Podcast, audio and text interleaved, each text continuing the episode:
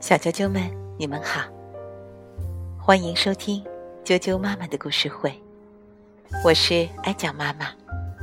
今天给大家带来死神先生的第二个故事，要幸福的活着。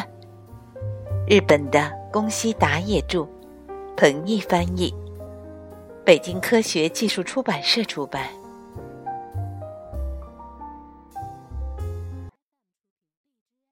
要幸福的活着。谁都知道自己出生的日子，可是谁也不知道自己死亡的日子。知道这个日子，决定这个日子的，是我，死神。小兔子，对不起，对不起。我，我，我对你说了那样的话，对不起，小兔子。小猪在小兔子的坟前哭着说：“我好想再见你一面，亲口对你说对不起。”小猪说完，仰头望着夜空，天上星光闪烁。哦，呃，对了，不是说世界上有死神吗？死神，我想死，请您把我带到小兔子那里去吧。听小猪这么说，死神问道：“你为什么想死呢？”哇，树树树说话了。哈哈哈！哈，我是死神。呃，这呃，真的吗？您真的是死神吗？您要真的是死神，就把我我带到小兔子那里去。您能带我去吗？当然能了。不过，你能告诉我，你为什么想死吗？听死神这么说，小猪吞吞吐吐的说了起来：“我和小兔子特别要好，我们两个总是一起玩，总是在一起。我们两个在一起就开心，无论什么时候。我们想永远永远一直这么好下去。”小兔子的生日就要到了，送我最心爱的小兔子什么礼物好呢？我这么想的时候，突然想到了以前爷爷送给我的那朵红花。爷爷说过，谁拥有这朵花瓣和叶子都是红色的花，谁就会得到幸福。爷爷还说过，你一定要好好珍惜它。这朵珍贵的花，虽然现在已经干枯了，变成褐色的了，但我想让小兔子得到幸福，所以我就把它送给了小兔子。小兔子，祝你生日快乐！这是一朵能让你得到幸福的花，是我送给你的礼物哟。可是想不到。这朵花都干枯了，皱巴巴的。小猪，你好坏，你太过分了，你太过分了！小猪，我讨厌你。小兔子一边哭，一边啪的一声把花茎掰断了。我珍珍贵的红花，兔小兔子，你这个傻瓜，我讨厌你，小兔子。你死掉算了！我这么说完，就跑掉了。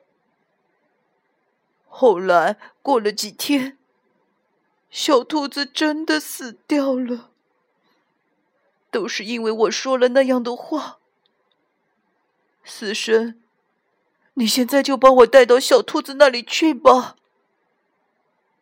我知道了，不过在去之前。你先听听我的故事。小猪，这是你跑掉之后的情景。小兔子看着你的背影，一边哭，一边说：“我，我都说了些什么呀？我对小猪做了多么过分的事情？”说完，小兔子立刻就去追你，朝你家跑去了。啊，是。是吗？我不知道，小兔子来过我家啊。是的，你正在放声大哭，所以没听见小兔子的敲门声。后来，小兔子就给你写信，每天给你写信、送信。你没有收到？小兔子的信吗？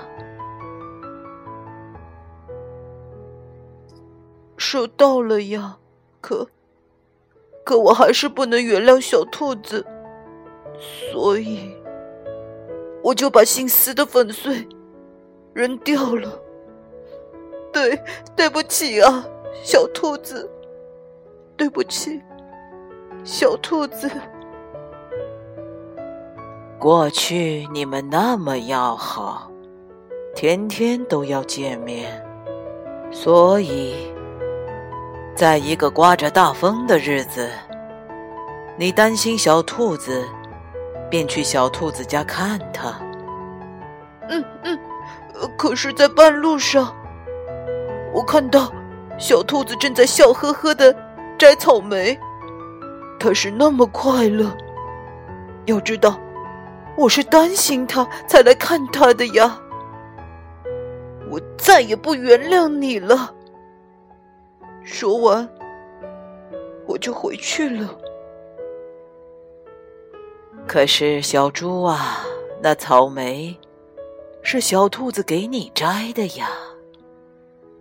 小兔子知道你爱吃草莓，顶着风把草莓送到你家门前。然后，他悄悄放下信和草莓，就回去了。什么？门前？那天我家门前什么也没有啊！草莓全被肚子饿得咕咕叫的乌鸦吃了，而且空篮子和信也都被风刮跑了。送完草莓后，小兔子来到了悬崖边上。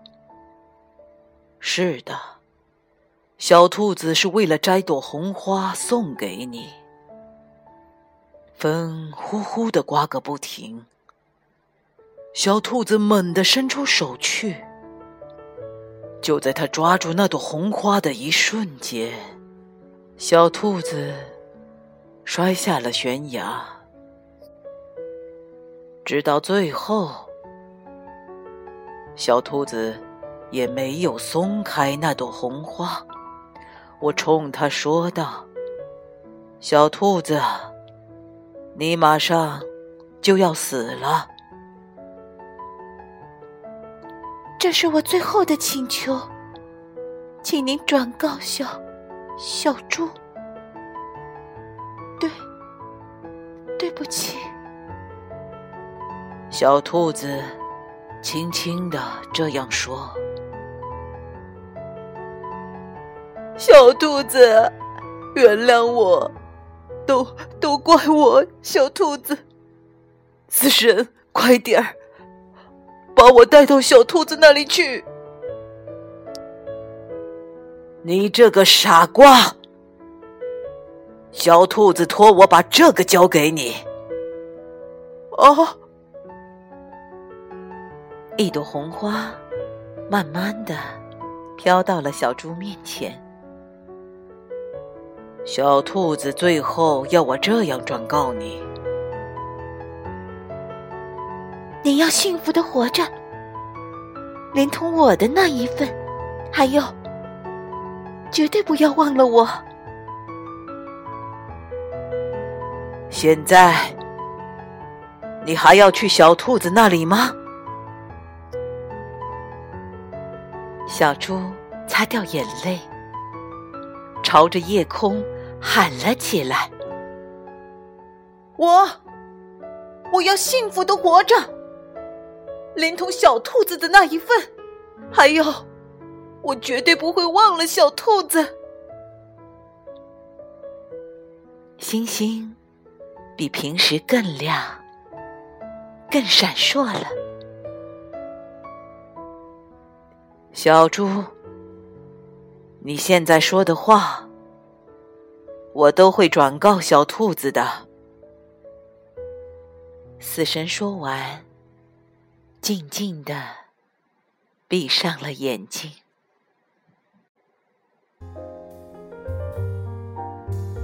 小啾啾们。今天的故事就讲到这儿，明天见。